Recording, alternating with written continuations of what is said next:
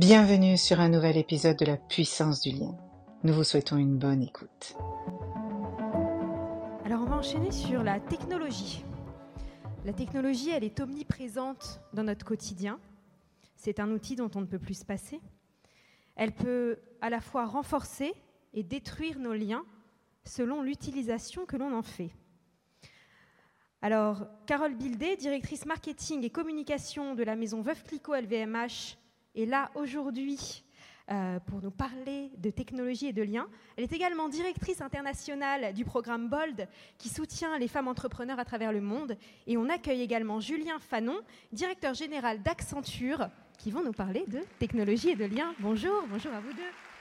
Comment la tech peut nous aider à accélérer en ce qui nous concerne, la visibilité des femmes entrepreneurs? Et avec cette euh, volonté d'apporter des solutions concrètes. Voilà. Elisabeth, on en a parlé il y a quelques semaines, elle dit Moi, je veux du concret. Je veux pas de blabla. Je veux du concret. Je veux des solutions. Alors pourquoi est-ce que euh, moi qui travaille dans le champagne, je suis là aujourd'hui pour vous parler d'entrepreneuriat et de solutions concrètes pour l'entrepreneuriat? Je vous emmène quelques temps en arrière. On va faire un peu d'histoire. Je vais vous parler d'une femme, d'une femme extraordinaire, qui est un peu notre rockstar à nous. Elle s'appelle Barbe Nicole. Vous la connaissez mieux sous le nom de la veuve Clicquot.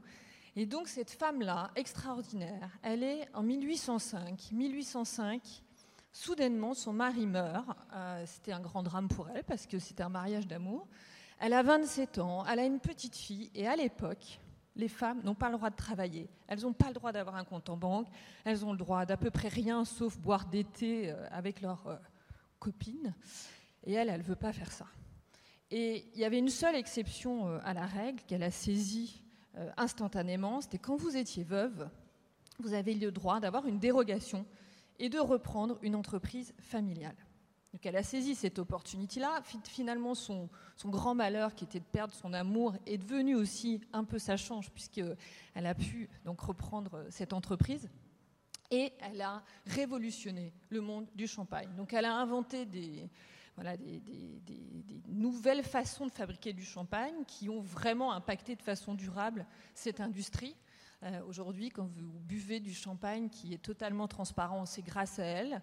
Quand vous buvez du rosé, euh, du champagne rosé, c'est aussi un peu grâce à elle. Quand vous buvez euh, une cuvée millésimée, c'est un peu grâce à elle, puisqu'elle a inventé en fait toutes ces choses-là, malgré tous les hommes qui étaient là dans cette industrie et qui envoyaient beaucoup de vent contraire. Voilà, tout ça pour vous dire que des années plus tard, 1972, il y a 50 ans, donc on ne s'est pas improvisé tout d'un coup euh, euh, euh, voilà, des, personnes qui s'intéressent à l'entrepreneuriat féminin. 1972, quelqu'un dans cette entreprise a eu une idée de génie qui a été de créer un prix qui s'appelait à l'époque le prix Veuve Clicquot de la femme d'affaires et qui s'appelle aujourd'hui le Bold Woman Award pour mettre en lumière des femmes qui ont euh, qui s'illustre. Alors, à l'époque, il n'y avait pas beaucoup de femmes entrepreneurs qui avaient créé leur entreprise, mais en tout cas, qui dirigeaient des boîtes. Il y avait une femme formidable qui a été la première à recevoir ce prix, qui s'appelle Gisèle, Gisèle Picot, euh, qui était dans le BTP, elle travaillait pour Bouygues. Inutile de vous dire qu'elle était à peu près la seule femme, qui est toujours vivante euh, aujourd'hui. Elle a, repris, elle a reçu ce prix, et puis, au fur et à mesure, l'Angleterre a lancé ce prix. Et puis, au fur et à mesure des années, c'est 20 pays qui ont lancé ce prix. Et on a mis en lumière 450 euh, femmes qui ont pris ou repris une entreprise, euh, des startups ou des, Maintenant, il y a deux prix, des, business un peu plus euh, confirmés. Et 23 pays, voilà, plus de 23 pays dans lesquels on met en lumière ces femmes. On fait beaucoup de choses. Il y a au-delà de ce prix, maintenant, Bolt, c'est tout un programme, c'est des problèmes de mentoring. On cherche toujours des solutions concrètes. Ce sont des conversations, euh, ce sont euh, des dîners avec ces femmes, etc. Mais la tech dans tout ça, on s'est rendu compte, parce qu'on a un baromètre aussi, on a de la data, elle est ouverte au monde entier, donc vous pouvez vous servir dedans, on l'offre gracieusement pour vraiment essayer de faire bouger les lignes. Cette data-là, elle nous a montré que finalement, ça bougeait très peu en fait. Cette visibilité des femmes entrepreneurs, ça bougeait pas beaucoup. Donc on a, voilà, la tech arrive là.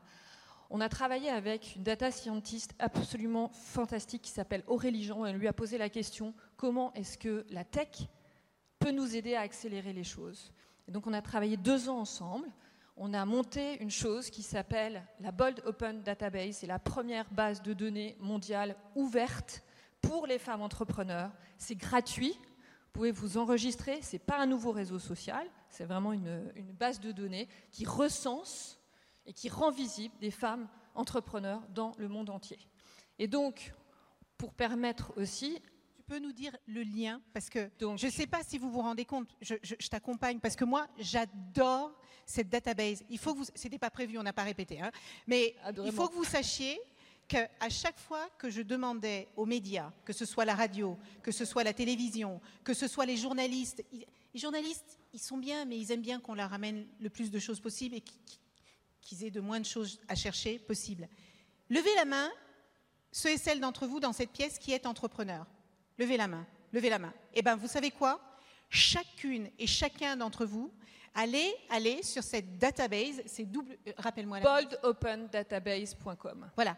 Et vous vous inscrivez sur cette database, elle est internationale. Il y a des personnes qui sont en Inde, je crois, qui se sont inscrites. En Inde, alors que vous l'avez même pas en Tanzanie, au Gabon, au Nigeria, euh, en Ukraine, partout, partout dans le en monde Europe, entier. aux États-Unis, euh, en Asie, en Afrique, si vous voulez être vu, si vous voulez qu'un jour on aille piocher dans cette database et qu'on parle de vous, ils l'ont fait.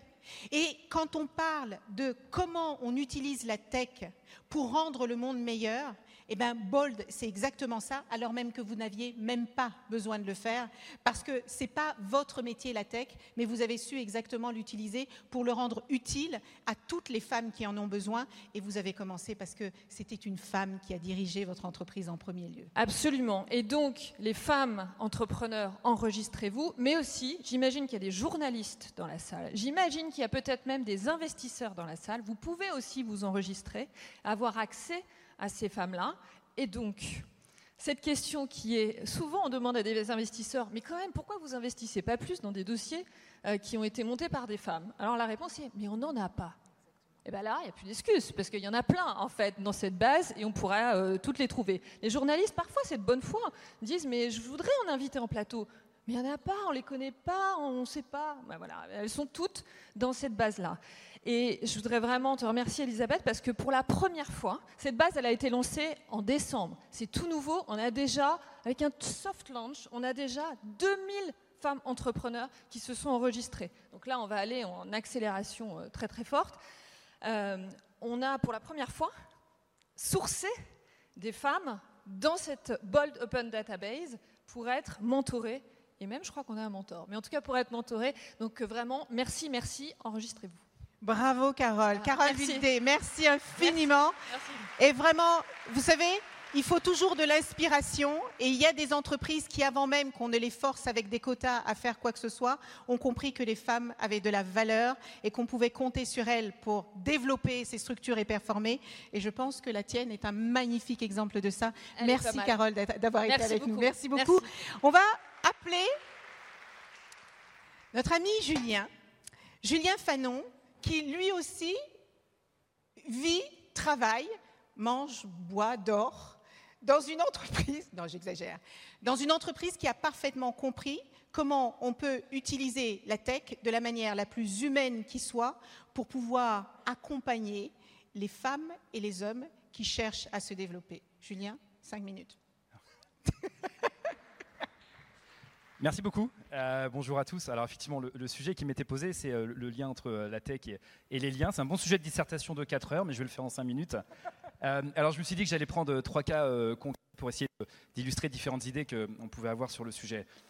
Donc déjà, le, thème est inspirant parce qu'effectivement, moi je travaille pour une, grande entreprise de technologie, donc la tech. je suis entrepreneur social aussi depuis une quinzaine d'années, donc le lien social, ça, me parle beaucoup. et donc la, la connexion, l'interconnexion des deux, des deux sujets est intéressant. Alors, si j'imagine euh, euh, trois, cas de figure un peu distincts, le premier, c'est le lien au sens euh, aider l'autre. Quel type de lien je peux avoir? Ça peut être aider l'autre. Et donc, le, cas le plus, le plus, courant dans le monde de l'entreprise, c'est celui du mentorat. donc comment je suis capable d'apporter mes compétences, mon réseau à l'autre, celui qui en a besoin, comment je peux l'aider à reprendre confiance en lui? Et le mentorat, quand on est un cabinet de conseil, c'est important parce qu'en fait, c'est comme ça qu'on fait grandir nos collaborateurs. chez Accenture, on est 10 000, 10 000 collaborateurs. donc, c'est 10 000 gens qui sont mentorés pour, pour grandir. Mais euh, ce mentorat, on a voulu l'emporter en dehors des murs de l'entreprise et donc faire en sorte que nos collaborateurs soient eux-mêmes mentors. Et on travaille depuis une dizaine d'années avec euh, notamment euh, Article 1, qui est une association que vous connaissez tous et qui fait des choses formidables dans ce domaine. Donc voilà, c'est important pour nous parce que c'est dans notre ADN. C'est important pour moi à titre individuel parce que moi j'ai grandi dans une banlieue rose, élevée par une mère euh, une mère euh, infirmière, célibataire, qui travaillait la nuit pour m'élever la journée. Donc je pense que je n'étais pas prédestiné à être sur, euh, sur cette scène. Et donc c'est aussi grâce aux autres, grâce au, mentorat de plein de personnes qui m'ont fait confiance que je suis arrivé sur cette scène. Et donc c'est important aussi pour ma trajectoire individuelle. Et puis le mentorat, c'est important de manière générale. Je citais article 1 tout à l'heure. Ils ont fait une étude intéressante. Ils ont regardé qu'ils ont pris une classe d'âge. Ils se sont rendus compte que pour les bacs plus 5 d'une classe d'âge, 67% euh, des, des, Bac plus 5 trouvaient un emploi dans les 6 mois après leur diplôme. 67% dans les 6 mois après leur diplôme. Et après, quand ils ont double-cliqué, ils ont zoomé sur les gens qui avaient bénéficié euh, de mentorat, ils se sont rendus compte que ce chiffre passait à 87%. Donc quand on est mentoré, on a 20 points de plus de chance euh, de trouver un, emploi rapidement. Et donc on voit bien l'impact du mentorat sur l'employabilité des, plus jeunes. Donc le mentorat, c'est important. Euh, alors la, tech dans tout ça, bah, la tech elle est importante évidemment parce qu'elle permet de faire le lien, elle permet de communiquer ou de, faire savoir aux mentorés et aux mentors potentiels que c'est positif. Un petit problème de micro, j'ai l'impression, je continue. Ouais, je vais peut-être prendre celui-là. Merci. La tech. Hein. Euh, euh, donc la, tech, elle permet de faire savoir aux mentors et aux menteurs, aux mentorés, aux mentors. Elle permet de faire l'intermédiation, le matching, euh, donc de, mettre en face des, mentorés potentiels, des mentors qui ont les bonnes compétences. et puis elle permet de passer à l'échelle. Hein, le, collectif mentorat avec lequel nous on travaille via le, dispositif Un jeune à mentor a pour objectif de faire 200 000 couples mentors-mentorés. Donc il faut passer à l'échelle et c'est massif. Donc voilà, ça c'est le premier, le, le, premier, je dirais lien entre tech et, euh, lien. Alors le, deuxième cas de figure auquel je, pensais, c'est euh, c'est un, petit peu, je pousse un peu la notion de lien. C'est le lien comme la découverte de l'autre et la compréhension de l'autre. je pense qu'on est tous autour de la table, autour dans cette salle très sensible sur la, notion d'inclusion. Et on sait qu'en fait l'inclusion, elle commence quand on comprend l'autre, quand on a de l'empathie pour cette personne, quand on comprend ses craintes, ses espoirs, quand on comprend d'où il vient. J'aime bien les mots d'un écrivain entier qui s'appelle euh, Édouard Glissant, qui dit euh, chacun euh, a besoin de comprendre la mémoire de l'autre. et donc ce besoin, c'est aussi le besoin pour, l'acceptation. Et donc la tech, donc c'est vraiment le lien au sens je rencontre l'autre, je comprends d'où il vient, et donc du coup je, casse mes préjugés. Ça c'est une notion de lien très forte.